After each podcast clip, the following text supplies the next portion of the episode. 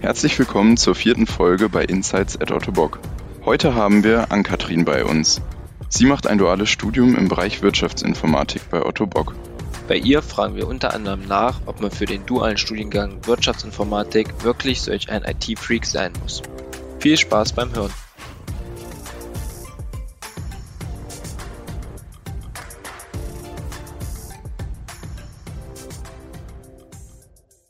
Hallo Ann-Kathrin, vielen Dank, dass du dir die Zeit genommen hast, heute unser Gast zu sein in der vierten Folge des Podcasts. Kurze Frage vorab, wo befindest du dich denn gerade? Befindest du dich im Homeoffice oder bist du heute im Betrieb? Ja, erst einmal ähm, vielen Dank, dass ich euer Gast sein darf in der vierten Folge. Ich befinde mich aktuell im Homeoffice und ja, arbeite von zu Hause aus. Bist du äh, mit der Situation so momentan ganz zufrieden? Also arbeitest du gerne vom Homeoffice aus oder sagst du, du bist eigentlich lieber im Unternehmen? Nee, also ich akt arbeite aktuell sehr gerne von zu Hause aus, einfach dadurch, dass man sich halt auch eben die Fahrten spart oder die Wegfahrten spart ähm, und somit halt noch viel mehr vom Tag hat. Ansonsten bin ich aber auch sehr gerne im Büro und ja, freue mich, wenn dann meine Arbeitskollegen auch alle da sind. Ist das bei euch in der IT schon immer ein Thema gewesen mit Homeoffice oder jetzt seit erst circa einem Jahr? Nee, wir sind in der IT tatsächlich sehr flexibel, was das angeht. Ähm, sprich, wir hatten halt auch vor der Corona-Zeit ähm, schon Tage, wo man gesagt hat, okay, vielleicht würde ich gerne nächste Woche Freitag ähm, ja, im Homeoffice verbringen. Dann war das halt kein Problem, aber ansonsten war ich persönlich relativ viel im Unternehmen. Hm. Jetzt haben wir schon sind wir direkt ins Thema eingestiegen, Homeoffice, ohne dich den Leuten, den Zuhörern und Zuhörern mal vorzustellen. Magst du das noch nachholen? Ja, sehr gerne. Also ich heiße Ann-Kathrin Probst und bin 25 Jahre alt. Ich mache hier bei Otto Bock das duale Studium im Bereich Wirtschaftsinformatik und das Ganze findet in Kooperation mit der PFH in Göttingen statt. Genau, und ich bin jetzt seit August 2019 im Unternehmen und werde das Studium dann voraussichtlich nächstes Jahr abschließen. Magst du auch kurz berichten, was du vielleicht vor deinem dualen Studium bei Otto Bock gemacht hast? Ja, also mein Weg zu Otto Bock war ziemlich holprig, würde ich sagen. also ich habe mein Abitur 2015 gemacht auf einer Technikschule mit dem Schwerpunkt Mediengestaltung. Ähm, habe gemerkt, okay, mir machen die IT-basierten Fächer dort sehr viel Spaß, habe es aber irgendwie selber nicht so ganz eingesehen oder habe es nicht so wahrgenommen irgendwie. Habe dann verschiedene Praktika gemacht beim Radio und bei einer Online-Zeitung in Hannover. Habe dann allerdings angefangen, ähm, ein Studium im Zweifach-Bachelor Jura und VWL in Göttingen. War da aber nicht wie man so schön sagt, mit Leib und Seele dabei ähm, und habe mir dann angefangen, einfach ähm, verschiedene Module anzusehen. Also ich habe dann verschiedene Vorlesungen besucht tatsächlich und bin dann bei einer Vorlesung, die Informations- und Kommunikationssysteme heißt, da bin ich irgendwie hängen geblieben und Freunde haben mir dann gesagt, wie wär's denn mit Wirtschaftsinformatik? Das wäre doch was für dich. Und ja, ich war so ein bisschen abgeschreckt anfangs von Wirtschaftsinformatik, aber habe mich dann viel mehr damit beschäftigt und mich eingelesen und halt auch weiterhin irgendwelche Vorlesungen besucht und habe dann gemerkt, okay, das ist das Richtige und mich dann halt beworben. Wie bist du dann äh, auf die Idee gekommen, das Studium nicht einfach so an der Uni zu machen, sondern das Ganze in einem dualen Studium irgendwie zu machen? Ja, also mir war es wichtig, dass ich eben, dadurch, dass ich halt vorher schon studiert habe, habe ich gemerkt, okay, das normales Studium ist jetzt für mich persönlich nichts. Also würde ich lieber gerne eine Ausbildung machen oder im besten Fall dual studieren, ähm, weil ich einfach diese praktischen Erfahrungen, die man halt dann während des Studiums noch sammelt, um das Ganze zu, zu vertiefen, ähm, finde ich persönlich für mich sehr treffend und wichtig. Mhm. Vielleicht aber auch noch, um dein, äh, auf deinen Studiengang zurückzukommen. Wirtschaftsinformatik, ähm, wenn ich das jetzt irgendwie höre, denke ich immer so ein Programmieren ähm, von irgendwelchen Tools. Ähm, ist das wirklich so? Also sitzt man irgendwie den ganzen Tag da und programmiert irgendwie etwas und hat irgendwelche Zahlen die ganze Zeit nur vor sich? Oder ist das eigentlich viel abwechslungsreicher, als man sich das eigentlich, ja, als es vielleicht in der Gesellschaft dargestellt wird?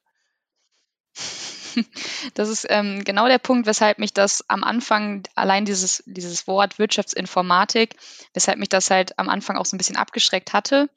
Ähm, es ist aber absolut nicht so, dass man den ganzen Tag am Rechner sitzt und nur programmiert, sondern es ist halt wirklich sehr ähm, abwechslungs abwechslungsreich, dadurch, dass ähm, Wirtschaftsinformatik eben ein Mix ist aus BWL und VWL und eben Informatikmodulen. Also man muss auf keinen Fall ein kompletter Programmierfreak sein. Ich hatte auch bis vor das Studium keine Programmier, ja, äh, Programmiererfahrungen oder Vorkenntnisse, sondern habe das alles dann während des Studiums Schritt für Schritt ähm, erlernt. Hm. Aber so ein, so ein Grundinteresse an dem, an der Materie, sage ich mal, sollte schon vorhanden sein, wenn man sich, wenn man sich dann für ein duales Studium in dem Bereich entscheidet, oder? Genau, man sollte so eine gewisse Grundaffinität haben zur IT oder halt auch zu den ähm, Systemen und eben auch so generelles Interesse an der Be Betriebswirtschaftslehre, da halt die ähm, ja, diese zu implementierenden Lösungen sollen ja einen zusätzlichen Wert für das Unternehmen bringen. Ja. Jetzt ist es ja so, dass Marcel und ich auch ein duales Studium machen. Da muss man aber ganz klar die beiden dualen Studiengänge voneinander trennen. Also bei Marcel und mir ist es ja so, dass wir in, im Abendstudium sind. Ähm, wie, ist es, wie ist es bei dir ge geregelt mit der Uni-Zeit? Ja, genau, da unterscheiden sich die beiden Studiengänge. Also bei uns ist es eben so, dass das Studium und die Arbeit finden blockweise statt. Sprich, man ist ein paar Wochen im Unternehmen und dann ein paar Wochen wieder in der Uni. Und das ist halt immer abwechselnd. Genau. Würdest du sagen, dass du dadurch eigentlich eine gute Work-Life-Balance hast? Also, dass du, dass dieser Wechsel zwischen Praxisphasen und Uniphasen äh, für dich eigentlich auch eine gute Abwechslung sind und du trotzdem noch genug Freizeit hast? Also ich würde schon sagen, dass es auf jeden Fall eine gute Abwechslung ist, dadurch, dass es eben so ist, dass man sich in der Uni-Phase nur auf die Uni konzentrieren kann, ähm, die ganzen, ja, ich sag jetzt mal Theorien sich aneignen kann und erlernen kann und in der Praxisphase werden dann eben diese, oder dann in der Praxisphase konzentriert man sich eben nur auf die Arbeit und kann halt dann Erlerntes ähm, dort anwenden. Mit der Freizeit gestaltet sich das ein bisschen schwierig, ähm, kommt aber auch ein bisschen darauf an, wie jeder Einzelne eben seine Prioritäten setzt. Bei mir ist es so, dass ich in der Uniphase eben nicht so viel Freizeit ja, habe, da man da halt dort schon deutlich eingeschränkter ist und ja, ich viel am Lernen bin. Wenn ich allerdings arbeite, dann habe ich halt nach Feierabend ganz normale Freizeit und die Wochenenden dann auch endlich wieder für mich. Ähm, du hast schon kurz deine Uni, die PFH, angesprochen. Wie sind Sie so mit der ganzen Corona-Situation umgegangen? Äh, würdest du sagen, dass das Studium irgendwie darunter gelitten hat oder sagst du, ähm, dass du eigentlich trotzdem recht zufrieden bist, wie das Ganze ablief? Also ich bin sehr zufrieden tatsächlich damit. Ähm, wir, die PFH hat ein, ein, ja, ein Tool, eine Plattform eingeführt, mit der dann eben die ganzen Vorlesungen remote, also ähm, von zu Hause aus am Laptop stattfinden konnten. Und die ganzen Professoren sind ähm, wirklich immer ansprechbar, sei es per E-Mail oder manche auch tatsächlich per kurzem Telefonat.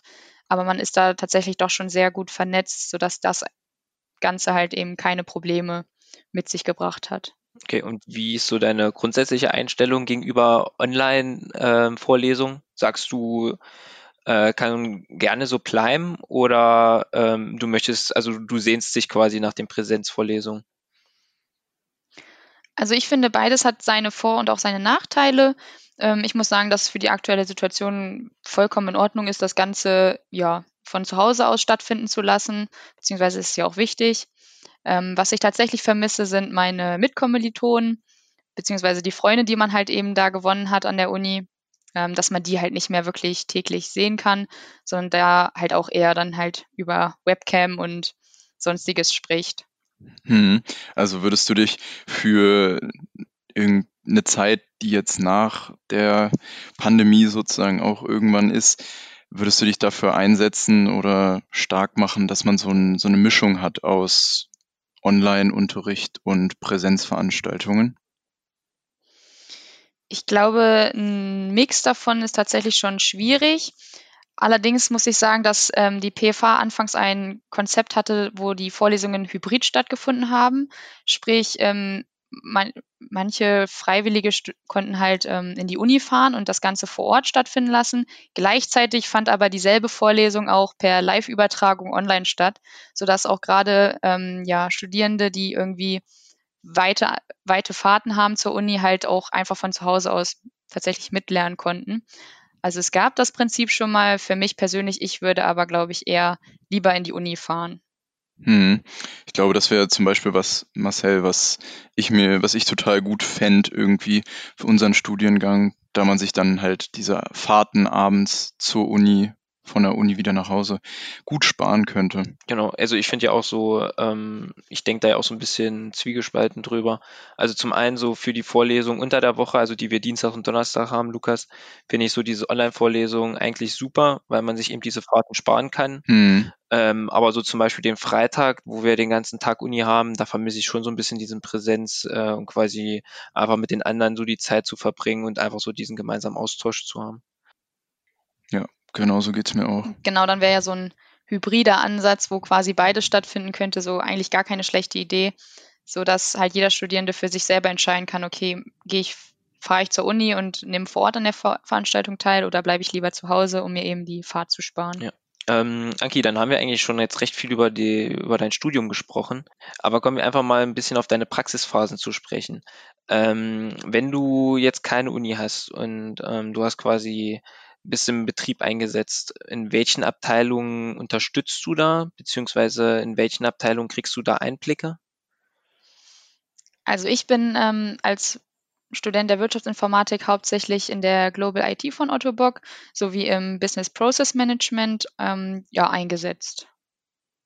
Gut, dass du die, diese beiden Begriffe schon mal angesprochen hast.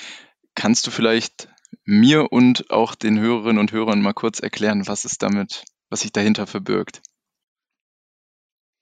Genau, die Global IT-Abteilung ähm, ist halt die große ganze IT-Abteilung, die sich dann wiederum nochmal in gewisse kleine, ja, wie nennt man das, Unterabteilungen aufgliedert.